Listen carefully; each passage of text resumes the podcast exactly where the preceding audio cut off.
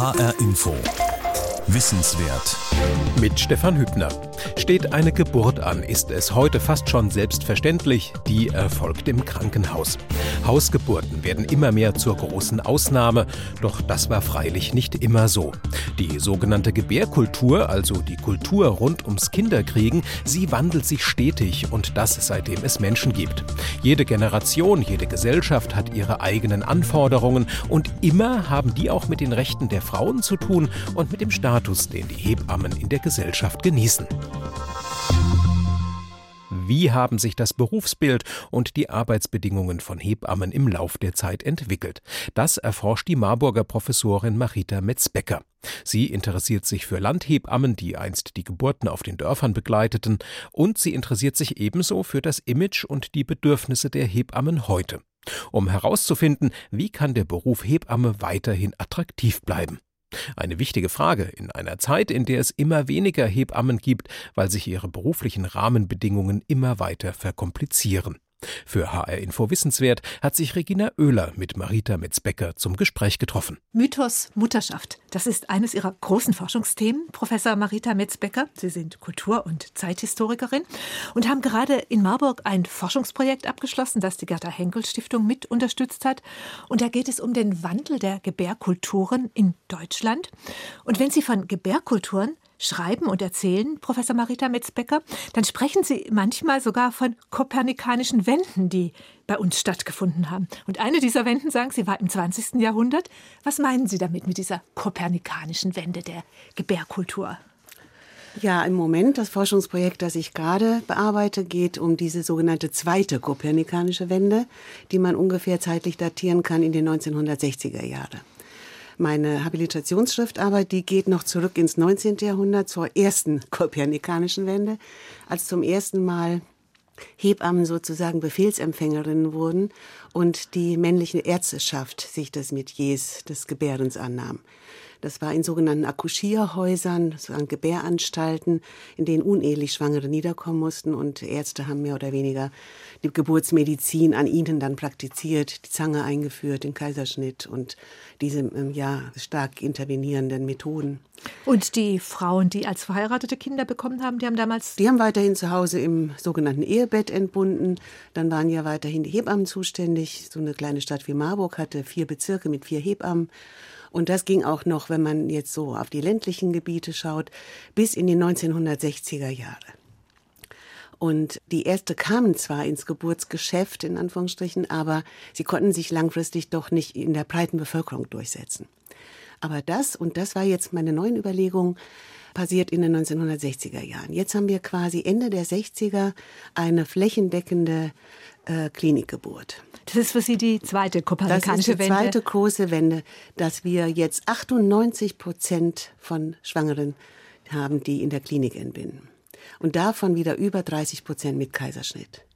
Und das sind solche alarmierenden Zahlen, dass ich mir als Kulturhistorikerin gesagt habe, wie kann das kommen? Wie hat sich das entwickelt? Alarmierende Zahlen, das bezieht sich jetzt zum Beispiel auf eben die extrem hohe Kaiserschnittrate, die wir in Deutschland haben. Also die WHO, die Weltgesundheitsorganisation, die sagt, bei 10 bis 15 Prozent der Geburten ist ein Kaiserschnitt indiziert. Und wir haben eben im Durchschnitt 33 Prozent Kaiserschnittrate. Also das zeigt schon, dass bei uns die Geburt tatsächlich sehr medikalisiert ist oder wie man das nennen möchte. Ja, das ist eben diese große Wende, dass die Frau nicht mehr ihr Kind gebiert, sondern sie wird entbunden. Und das wird mehr oder weniger in der Ärzteschaft eben als pathologisch gesehen. Wenn eine Frau in eine Klinik kommt in äh, einem schwangeren Zustand, dann ist sie Patientin und dann wird sie von diesem System Krankenhaus eben erfasst und sie ist ein Fall, der ja des äh, medizinischen Intervenierens bedürftig ist. Ich meine, ob die Ärzte das jetzt als pathologisch betrachten, darüber kann man sich sicher streiten. Es gibt sicher Gynäkologinnen und Gynäkologen, die das nicht so sehen würden. Aber fest steht, die Frauen begeben sich ins Krankenhaus, um ihr Kind zu bekommen. Und eine Rolle spielt da offensichtlich auch, dass die Krankenkassen da sämtliche Kosten übernehmen. Auch da gab es eine große Wende in Deutschland. Genau, das ging ja einher mit dieser Wende Ende der 1960er Jahre, dass jetzt äh, ein neues Mutterschutzgesetz kam, was ja im Interesse der Frauen war. Und man jetzt gesagt hat, so jetzt können wir uns das leisten. Wir können jetzt alle Frauen die Kliniksentbindung sozusagen anbieten. Das war als was sehr Positives, Fortschrittliches konnotiert. Und das, was zu Hause in den Dörfern stattfand, dass die Frauen zu Hause entbinden mussten mit dem ganzen, ja, Durcheinander, wurde das dann öfter dann nachher in den Erinnerungen geschildert. Das fand man dann antiquiert und man wollte dann doch in die modernen Krankenhäuser gehen. Und in einer Stadt wie Marburg, in der ich ja lebe, haben wir ein bisschen ein anderes Verhältnis. Da haben wir fünf Prozent außerklinische Geburten, weil man mit den Studentinnen, den jungen Akademikerinnen eine kritische Klientel hat, die jetzt nicht so ganz zu 100 Prozent ins Krankenhaus strömt, so dass wir hier noch ein bisschen äh, die außerklinische Geburtshilfe auch kennenlernen können. Es gibt ein Geburtshaus, das sehr äh, stark angenommen ist. Sie können die Schwangeren gar nicht alle nehmen, die sich dort anmelden. In anderen Ländern, in Holland zum Beispiel, weiß ich, ist der Anteil der Hausgeburten deutlich höher. Wie hoch ist er da aktuell? Die ganze Zeit lag der noch bei über 50 Prozent, aber auch die Holländerinnen sagen, es gibt einen Trend dahin, dass das weniger wird, obwohl immer noch gut ein Drittel aller holländischen Frauen zu Hause entbinden. Und die Hebammen auch äh, auf diese Art der ähm, Tätigkeit ausgebildet werden. Das kommt ja dazu, dass die Hebammenausbildung natürlich auch diese kopernikanischen Wenden erfahren hat. Und Sie sagen, Professor Marita Metzbecker, auch die soziale Stellung der Hebammen hat sich dramatisch geändert. Ja, also das Image dieses Berufes hat gelitten. Die haben ähm, hohe Versicherungsprämien zu zahlen, das können sie offenbar gar nicht leisten. Der Stundenlohn reduziert sich, wenn man das alles umlegt, auf 15 Euro. Ja, das ist ja gar kein attraktiver Beruf mehr. Was sich geändert hat zum Beispiel, ist, dass die für die Berufshaftpflichtversicherung die Hebammen ja, extrem hohe genau. Beträge bezahlen müssen. Genau, für die Berufshaftpflicht, wenn sie in der außerklinischen Geburtshilfe tätig sind. In der klinischen sind sie ja abgesichert durchs Klinikum, da wird das dann von anderer Stelle getragen. Aber die Berufshaftpflicht, die ist enorm gestiegen, weil auch die Klagebereitschaft äh, von betroffenen Eltern offenbar genauso enorm gestiegen ist. Und dann geht es gleich in die Millionenbeträge. Und es finden sich kaum noch Versicherungen, die das dann überhaupt übernehmen. Und das sind Prämien im Jahr von über 7000 Euro. Und das ist sehr schwierig für eine freischaffende Hebamme, das zu wuppen. Ja. Äh, Im Moment äh, gibt es so eine Interimslösung, dass die Krankenkassen einen Teil dieser Kosten vorschießen. Aber die Hebamme muss erstmal in Vorleistung gehen. Sie muss es auch erstmal aufbringen, dieses Geld. Und dann äh, kann sie es nachher von der Krankenkasse zum Teil zurückbekommen. Aber das schadet den Hebammen im gesellschaftlichen Ansehen, dass sie hier offenbar so negativ stigmatisiert werden, dass dieser Beruf quasi, ich sag's mal ein bisschen ketzerisch, ein Auslaufmodell sein könnte. Jedenfalls in der freien Tätigkeit. Und das ist ja für Hebammen immer noch das Schöne gewesen, auch dass sie sich entscheiden konnten. Wollen sie in einer Klinik arbeiten, angestellt, mit den Schichtdiensten, Nachtdienste, was alles in der Klinik eben dann auf sie zukommt? Oder wollen sie ihren Beruf selbst gestalten? Wollen sie in der Vor-, Nachsorge oder auch in der außerklinischen Geburtshilfe arbeiten? Viele Hebammen haben das auch miteinander verbunden. Die haben eine halbe Stelle in der Klinik gemacht, noch eine halbe Stelle in der freien Praxis. Aber die Entbindungen gehen nun eklatant zurück, weil sie sich dann diesen immens hohen Versicherungsprämien stellen müssen. Und das, ähm, das ist für Schwangere wiederum ein Problem, die nicht in der Klinik entbinden wollen. Sie haben für Ihr Forschungsprojekt, Professor Marita Metzbecker, mit alten Landhebammen gesprochen. Wie muss ich mir diese Hebammen vorstellen, diese alten Landhebammen? Ja, das sind sehr gestandene Frauen. Die sind jetzt zwischen 85 und 92 Jahre alt, die ich interviewt habe. Viele sind äh, aus dem hessischen Gebiet, aber ich war auch in Berlin und habe auch an anderen Orten äh, nach diesen alten, sehr erfahrenen Hebammen Ausschau gehalten. Für die Geburt noch etwas ganz anderes ist als das, was wir heute gegenwärtig darunter verstehen. Sie haben ein ganzheitliches Bild davon. Dadurch, dass Sie in Dörfern gelebt haben und Ihre Schwangeren dann kannten aus dem täglichen Leben, beim Einkaufen trifft man sich, in der Kirche trifft man sich, ähm, man kennt die Familie und äh, es ist ein sehr enges Verhältnis, auch eine soziale Eingebundenheit da. Das ist das Erste. Dann ist es eine Selbstverständlichkeit, dass die Hebamme äh, in dieses Haus der Schwangeren geht, dass sie dort auch ihre Vorsorgeuntersuchungen macht mit dem Hörrohr. Und wenn es soweit ist, ruft die Schwangere eben an oder schickt ihren Ehemann. Zu Zeiten, als das Telefon noch nicht so verbreitet war, wurde dann nachts an die Tür geklopft. Und dann hieß es hier, unser Ella ist soweit. Äh, äh, Lydia, du musst kommen. Ne? Und dann kam Lydia und hatte ihren alten Hebammenkoffer dabei. Den hat sie mir auch gezeigt mit all den Utensilien, die sie da drin verwahrt. Und dann ist sie mitgegangen und dann hatte sie alle Zeit der Welt, bei dieser Schwangeren zu sein und ihr zu helfen bei diesem ja doch sehr wichtigen und auch außergewöhnlichen Akt der Geburt eines Kindes. Und ähm, dann wurde sie von der Familie verpflegt. Das konnte ja Stunden dauern. Sie bekam Kaffee gekocht, sie bekam was zu essen. Sie hat mit der äh, Gebärenden unter Umständen gemeinsam was gegessen, je nachdem, wie sich das dann in die Länge zog oder auch nicht. Und ähm, ging dann selbstverständlich noch nach der äh, Geburt zehn Tage lang täglich in dieses Haus, um Mutter und Kind zu versorgen, um nach dem Nabel zu gucken, um bei der Mutter nach den Geburtsteilen zu gucken, ob sich alles gut zurückentwickelt. Also alles das, was auch eine junge Mutter braucht, ein bisschen an die Hand genommen zu werden von einer erfahrenen Frau, von einer Hebamme. In anderen Ländern heißt es Midwife oder Comadrona, also die Mitmutter sozusagen, die einem hier behilflich ist. Und äh, dieses äh, Setting, das ist heute komplett verloren gegangen. Sie haben ausführliche Interviews geführt, insgesamt rund 30 mit alten Hebammen, aber auch mit jungen Hebammen. Hat sich das Erlebnis der Geburt verändert für die jungen Hebammen? Ja, für die jungen Hebammen, da kommt es ganz darauf an, ob sie außerklinisch arbeiten, ob sie in einem Geburtshaus Hebammen sind oder ob sie in einer Klinik Hebammen sind. In der Klinik ist das Geburtsgeschäft, sage ich jetzt mal, durchgetaktet. Da können sie sich nicht 18 Stunden Zeit nehmen. Das ist einfach auch eine finanzielle Frage, wie lange eine Frau in so einer Klinik dann überhaupt verbleiben kann. Die wird ja heute nach zwei Tagen schon, wenn alles gut gegangen ist, wieder nach Hause geschickt, weil sie dann von der Krankenkassenseite her der Klinik kein Geld mehr bringt. Und die Kliniken sind wie wir ja wissen, auch privatwirtschaftlich zum Teil organisiert. Die müssen ihre Aktionäre bedienen. Also hier muss eben auch alles mit dem Einkommen stimmen. Die Geburten rechnen sich nicht wirklich. Normale Geburten jedenfalls nicht. Kaiserschnitte schon. Und äh, deswegen werden auch kleine Krankenhäuser geschlossen. Also jetzt das kleine Kreiskrankenhaus Biedenkopf macht keine Geburtshilfe mehr. In verschiedenen kleineren Orten, wo die Frauen selbstverständlich hingehen konnten, auch in ihrer Nähe ihres Wohnortes, was ja auch wichtig ist, geht es nicht mehr. Da müssen sie 40, 50 Kilometer fahren, bis sie in einem äh, Klinikum der Maximalversorgung sind. Ja, denn in solchen Zentren wird jetzt die Geburtshilfe untergebracht. Und, Und wie erleben die Hebammen das? Zum überwiegenden Teil sehr kritisch. Die sagen, die Geburtshilfe in einem solchen Haus, wo man ja auf Kranksein eingestellt ist, äh, wird wirklich mit anderen Augen gesehen. Es muss funktionieren. Man kann nicht warten, weil der Arzt will ja was tun. Er ist auch dann bei einer Klinik, bei einer Geburt in der Klinik ist er dabei. Hebammen können außerklinisch ganz alleine arbeiten, ohne Arzt. Aber im Krankenhaus ist eine Hinzuziehungspflicht des Arztes eben vorgesehen. Und äh, in der Regel können die Ärzte eben nicht so lange abwarten, wie es vielleicht die Schwangere gerne würde. Dazu kommt, dass man im Krankenhaus jetzt auch sehr früh den Frauen anbietet, dass sie eine PDA haben könnten. Und das ist eine ärztliche Leistung. Das kann natürlich nur ein Anästhesist machen. Viele Frauen verlangen auch schon an der Eingangstür zum Kreissaal nach der PDA. Also die wollen, die wollen äh, eine Narkose auch. haben, äh, um die Schmerzen, um die Wehen nicht so ja. intensiv zu erleben. Ja, um die Schmerzen nicht zu erleben. Aber diese PDA hat eben nicht nur Vorteile. Der Vorteil, also das dass man keine Schmerzen. Periduralanästhesie. Ja, dann gibt es eben eine ganz andere Geburt. Und die Hebammen erleben das eben auch entsprechend anders. Ja, bleiben wir vielleicht bei den Erfahrungen der Hebammen.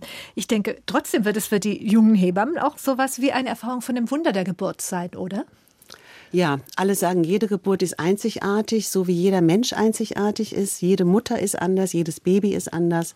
Sie sehen oft bei den Babys, wenn sie zur Welt kommen, schon äh, ja alle Erfahrung in den kleinen Gesichtchen, die äh, so eine ganze äh, Generationendynastie vielleicht aus der Familie mitbringt. Sie freuen sich mit der Mutter, wenn das Kindchen da ist. Und es ist ein Beruf, dass viele Hebammen mir sagen, ich würde es immer wieder werden. Es ist nicht nur Beruf, es ist Berufung für mich. Und sie sind das in der Regel mit Leib und Seele, egal ob sie im Krankenhaus sind oder außerklinisch. Es ist ein ganz besonderer Frauenberuf, der über die Jahrtausende ja quasi tradiert ist und sich entwickelt hat. Und jede äh, Gesellschaft und jede äh, Generation hat ihre eigenen Anforderungen auch wieder an die Hebamme. Sie entwickelt sich ja auch mit. Und äh, interessant ist, dass es eben offenbar ein Frauenberuf bleibt. Es gibt auch Entbindungspfleger mittlerweile, aber die sind zahlenmäßig doch stark zu vernachlässigen. Ist mehr oder weniger doch ein weibliches Geschäft, sozusagen das Geburtsgeschäft. Wir haben jetzt über die Generation der alten Landhebammen gesprochen, über junge Hebammen. Sie haben auch mit der mittleren Generation von Hebammen Interviews geführt. Was ist für Sie so die Quintessenz? Was haben Sie gelernt von diesen drei Generationen von Hebammen über die Gebärkultur? Also, gelernt habe ich sowohl, was die alten Landhebammen mir erzählt haben, die noch in einem ganz anderen Setting gearbeitet haben, als auch die, die heute in den Kliniken tätig sind, ob mittelalt oder jung dass sie alle fordern, dass eine Hebamme bei einer Frau sein muss. Und zwar während der gesamten Zeit der Geburt. Es wird vehement eingefordert eine 1 zu 1 Betreuung. Auch die Verbände, Hebammenverbände fordern das ein. Äh, das ließe sich ja auch ähm, durchaus machen, wenn man hier genügend äh, Geld zur Verfügung stellen würde. Das heißt also in, in der Klinik, wenn jetzt eine Geburt über viele Stunden sich hinzieht, dass dann nicht irgendwann Schichtwechsel ist und damit auch Hebammenwechsel, sondern dass die Hebamme bleibt? Das kann man vielleicht gar nicht mal unbedingt einführen, weil die Hebamme nach acht Stunden oder manche haben auch zwölf Stunden Schicht auch einfach fertig ist. Ja, sie muss sich ja auch erholen können und kann nicht über ihre Grenzen gehen. Die 1 zu 1 Betreuung meint, dass eine Hebamme bei einer Frau ist und nicht, dass eine Hebamme drei bis fünf Frauen zu betreuen hat. Und so sieht es mittlerweile aus. Die Frauen kommen an ein CTG, es gibt einen großen Terminal. Also einen Venenschreiber. An einen Venenschreiber, gibt einen großen Terminal mit all diesen Bildschirmen, wo die Hebamme dann die verschiedenen kreisenden Frauen am Bildschirm beobachten kann, wie weit dort die Wehentätigkeit jetzt vorangeschritten ist. Und die Frauen sind zum Teil alleine in ihren Kreiszimmern. In der Regel haben sie ja jemanden mitgebracht äh, aus der Familie, so dass sie nicht Mutterseelen allein sind. Aber eine Hebamme ist nicht für diese Frau alleine zuständig. Die geht rein, die geht raus, die geht zur nächsten. Und, und ihre Hebammen-Gesprächspartnerinnen haben sich gewünscht, dass es so ist. Ja, alle. Alle. Da könnte ich nicht sagen, dass eine einzige gesagt hätte, das sei nicht nötig. Die haben alle gesagt, das wäre das Ideal. Was waren noch wichtige Ergebnisse aus Ihrer Hebammenstudie und aus den vielen intensiven Gesprächen, die Sie geführt haben mit drei Generationen von Hebammen? Das habe ich auch mitgenommen aus den Gesprächen, wie wichtig offenbar für Frauen die Geburt ist. Es ist ja auch was Besonderes. Wir bekommen ja heute nicht mehr 10 bis 15 Kinder, wie das noch unsere Urgroßeltern erlebt haben. Und die Schmerzen, die natürlich mit einer Geburt verbunden sind, äh, auch dazu gibt es unterschiedliche Auffassungen. Manche sagen, man, man kann sich dem Schmerz auch stellen. Eine Hebamme sagte mir, wenn du einen Marathon läufst, dann tun dir auch alle Knochen hinterher weh, lässt du dir auch keine PDA legen. Ja und vergleicht eben die Anstrengung einer Geburt mit einem großen Marathonlauf. Ja, bestimmt ja. kein schlechtes Bild.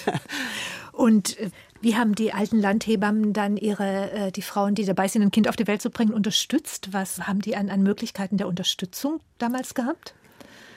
Ja, die Landhebammen waren in, in, das Dorf integriert. Das muss man auch noch in einem größeren äh, dörflichen Zusammenhang sehen. Sie hatten auch bestimmte Aufgaben in dem Dorf. Sie hatten eine herausragende Stellung im Dorf. Die Hebamme, die kam quasi neben dem Pfarrer und dem Bürgermeister oder Ortsvorsteher, hatte sie vorne in der Kirche, in der Kirchenbank einen eigenen Platz, der auch äh, ja so ein bisschen die dörfliche Hierarchie kennzeichnet, wo die Hebamme sitzt. Das war ein besonderer Platz. Und sie hat dann auch das Neugeborene zur Taufe getragen, jedenfalls in den Gebieten, in denen ich geforscht habe, in den protestantischen Gebieten. Wird ein Kind ja erst später getauft, so dass es nach drei, vier Wochen oder sechs Wochen äh, dann äh, zur Kirche kam und die Hebamme hat es in einem besonderen Taufkleid und in einem Taufkissen, ein bestimmtes gestecktes Kissen und sie selber hat auch eine besondere Tracht dann dabei getragen. Äh, eine festliche Tracht und dieser Akt, dass das Kind nun auch in die Kirchengemeinde aufgenommen wurde, wurde wesentlich von der Hebamme im Ritual mitgestaltet. Und davon haben Ihnen die Hebammen auch noch erzählt. Also die ja, haben das ja. selber noch erlebt. Ja, ja, ja. Die, äh, die äh, eine Hebamme namens Lydia, die hat mir die Kirche gezeigt. Wir waren in der Kirche. Sie hat mir ihren Platz gezeigt. Sie hat mir den Altar gezeigt, wo sie das Kind dann dem Pfarrer überreicht hat. Ja, das ist ganz lebendig in dem Dorf nach wie vor. Und dann habe ich sie gefragt, wann hast du denn damit aufgehört dann? Und dann sagt sie ja, nachdem die Kinder dann alle in den Kliniken geboren wurden und ich hier im Dorf dann auch nur noch Nachsorgen gemacht habe. Und Sie haben mit den alten Landhebammen gesprochen und diese Hebammen haben auch miterlebt einen Wandel in der Gebärkultur, der von den Frauen ausging, nämlich im Zug der 68er und der Frauenbewegung. Ja, die alte Hebamme sagt mir, weißt du was? Dann plötzlich habe ich zu meinem Mann gesagt, hier, ich kann, ich kann, ich werde arbeitslos. Du kannst Überstunden machen, damit wir über die Runden kommen. Äh, ich hatte ja, sagt sie, im Jahr 50 Geburten und jetzt hatte ich noch fünf. Ja, wie sollten wir damit dann äh, weitermachen? Und dann hat sie aber erlebt, und das war interessant, das war Ende der 68er, also Ende der 60er, Anfang der 70er, dass jetzt offenbar die Studentinnen in Marburg, also eine ganz andere Klientel, nicht mehr die Dorffrauen, äh, sondern ja städtische Frauen, junge Frauen nach diesen Hebammen verlangten. Die haben jetzt diese alten Landhebammen äh, in ihre WGs geholt. Die Hebammen haben ganz neue Erfahrungen gemacht. Sie mussten ja, in, in Hochbetten klettern oder äh, auch unten auf der Erde auf Matratzen äh, entbinden, ähm, die, die jungen Studentinnen und äh, haben auch das Selbstbewusstsein dieser Studentinnen dann ähm, ja erfahren. Die eine Hebamme sagte mir, ja, weißt du, hier im Dorf, da habe ich meinen Frauen gesagt, weißt du was, jetzt machst du mal genau so, wie ich dir sage. Aber sagt, dann kam ich zu den Studentinnen und die hatten ja ganz eigene Vorstellungen. Die hatten einen kleinen Meierhocker da stehen, die wollten ihn im Sitzen entbinden und nicht im Liegen. Äh, die äh, ja wollten unter der Geburt Mozart hören oder auch Kerzen anmachen, also ganz andere Dinge machen, die, die, Heb die der Hebamme zunächst mal nicht vertraut waren. Aber hier hat sie natürlich mitgelernt und fand dann das auch beachtlich, was sie da noch da für Erfahrungen machen konnte und hat dann äh, diese äh, Frauen, diese jungen Studentinnen betreut. Und die hatten wiederum dieses Selbstbewusstsein, durch die zweite Frauenbewegung, wenn man so sagen kann, die ja im Gepäck der Studentenbewegung dann auch ähm, sich etablierte und die auch mit Frauengesundheitsbewegung einhergeht. Frauen sagen, unser Körper gehört uns, wir lassen uns nicht hier bevormunden. Und haben die Hebammen dann auch gelernt von den, von den Studentinnen, ja, von den jungen Frauen? Ja, ja, die Hebammen haben gelernt von diesen Studentinnen, von diesen neuen, dieser neuen Sicht auf Geburt äh, und auf Körper. Und sie haben aber auch gelernt von Gastarbeiterinnen. Also das war äh, in dem Raum, wo ich untersucht habe, waren es die Türkinnen in den 60er und 70er Jahren. Da haben die äh, Hebammen auch äh, Dinge gelernt, dass die Türkin ähm, vor allen Dingen von den anderen Frauen sehr stark unterstützt wird. Es waren fünf bis zehn Frauen meistens noch anwesend unter der Geburt, die äh, ganz still waren, sich meist im Hintergrund gehalten haben, aber mit der Frau die Wehen mitverarbeitet haben und viel Nonverbales ist dort offenbar vonstatten gegangen, dass die Hebamme anfangs irritiert hat, aber dann, sie konnte ja auch kein Türkisch sowieso nicht verstehen, aber die dann ähm, äh, das äh, empfunden hat als etwas, als Rituale, die ihr zwar fremd waren, die sie aber sehr gut nachvollziehen konnte. Mhm. Und haben die jüngeren Hebammen auch solche verschiedenen Kulturen erlebt, also solchen Kulturwandel? Ja, das kommt drauf an. Die jungen Hebammen sagen mir zum Beispiel kritisch, also das hat mir eine Hebammen-Schülerin gesagt, dass sie das gar nicht gut findet, dass die Frauen zum Beispiel unter der Geburt WhatsAppen und äh, gar nicht mehr in der Geburt sich gedanklich befinden, sondern plötzlich ein, ja, keinen Schmerz mehr haben und dann in die ganze Welt hinein posaunen, dass sie gerade ein Kind kriegen, aber alles ist easy und so weiter. Dass diese Art von äh, Umgang mit Körper und, und eigenem Empfinden sie sehr befremdet. Also Frauen, die eine Narkose haben, wo? Ja, hm. ja. Und äh, dass sie ähm, auch ihre Ausbildung befremdlich finden, dass sie also ähm, sehr viel Intervenierung äh, erleben, dass sie sehr viel ärztliche Eingriffe erleben, dass sie zu, ihrer Meinung nach zu viele Kaiserschnitte erleben, dass sie ähm, die Hebammen sind grundsätzlich kritisch, auch die ganz jungen Hebammen, die hinterfragen das, was in den Kliniken geschieht. Was wäre der Wunsch der jungen Hebammen? Was muss sich ändern, um den Hebammenberuf wieder attraktiver zu machen und vor allen Dingen, um dafür zu sorgen, dass es genügend Hebammen gibt, auch für die Nachsorge für Frauen, die ihre Kinder in der Klinik zur Welt bringen. Denn ich denke, auch die sind auf Hebammen für die Nachsorge angewiesen. Ja, genau die, die ihre Kinder in der Klinik zur Welt bringen, sind besonders auf Nachsorge angewiesen, weil sie nach zwei Tagen entlassen werden und dann ziemlich alleine sind. Es kann ihnen oftmals niemand zeigen, wie es jetzt weitergeht, wie mit dem Stillen zum Beispiel. Ähm, es ist äh, ganz wichtig, dass eine Hebamme, eine Fachfrau hier jetzt die Frau unterstützt und darauf guckt. Früher blieben die Frauen zehn Tage in der Klinik. Da konnte man dann schon eine Menge abfangen. Das tun sie eben heute nicht mehr. Deswegen brauchen sie jetzt die Nachsorgen. Und Hebammen äh, werden diesen Beruf peu à peu äh, nicht mehr in der Masse ergreifen, wie es bislang der Fall war, weil sie sehen, dass äh, er schlecht bezahlt ist, dass es ein knochenharter Job ist, wie mir eine Hebamme im Interview sagt, und der einfach nicht gut genug bezahlt ist. Da kann man woanders äh, bei dem Einsatz, den die Hebammen bringen, woanders ein Vielfaches an Geld verdienen. Das ist auch ein weiterer Grund. Und dann ist für Frauen ja wünschenswert, dass sie Hebammen in ihrer Umgebung auch finden. Äh, gerade in solchen Ballungszentren wie Rhein-Main hier findet man keine Nachgeburtshebamme. Die haben vor kurzem in Frankfurt einen ähm, neuen Hebammenkurs aus dem, aus dem Nichts gestampft, um Hebammen auszubilden, weil sie einfach nicht mehr flächendeckend da sind in der äh, Intensität, in der sie gebraucht würden. Und das ist kein gutes Zeichen, keine gute Entwicklung. Und hier muss man unbedingt, das ist fünf vor zwölf sozusagen. Und ich wünschte mir, dass wir von der dritten, äh, dass wir jetzt eine dritte kopernikanische Wende hätten äh, demnächst, nämlich dass das, was sich jetzt so sehr an Medikalisierung abzeichnet, äh, nochmal Stichwort hohe Kaiserschnittrate, dass wir davon wieder wegkommen und das doch wieder mehr in, in diese Normalgeburt, auch das Denken und den Körper der Frau wieder mehr in, in diese ja, andere Seite der äh, Gebärlandschaft bringen. Und die Hebammen werden zwar dann nicht mehr in der ersten Reihe bei der Taufe sitzen, aber vielleicht doch ein besseres Sozialprestige wieder genießen können. Mit Sicherheit, ja. Vielen Dank, Professor Marita Metzbecker, für dieses Gespräch. Gerne.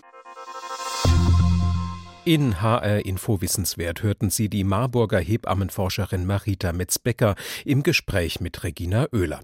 Die Sendung steht Ihnen ab sofort auch als Podcast zur Verfügung auf der Homepage hrinforadio.de.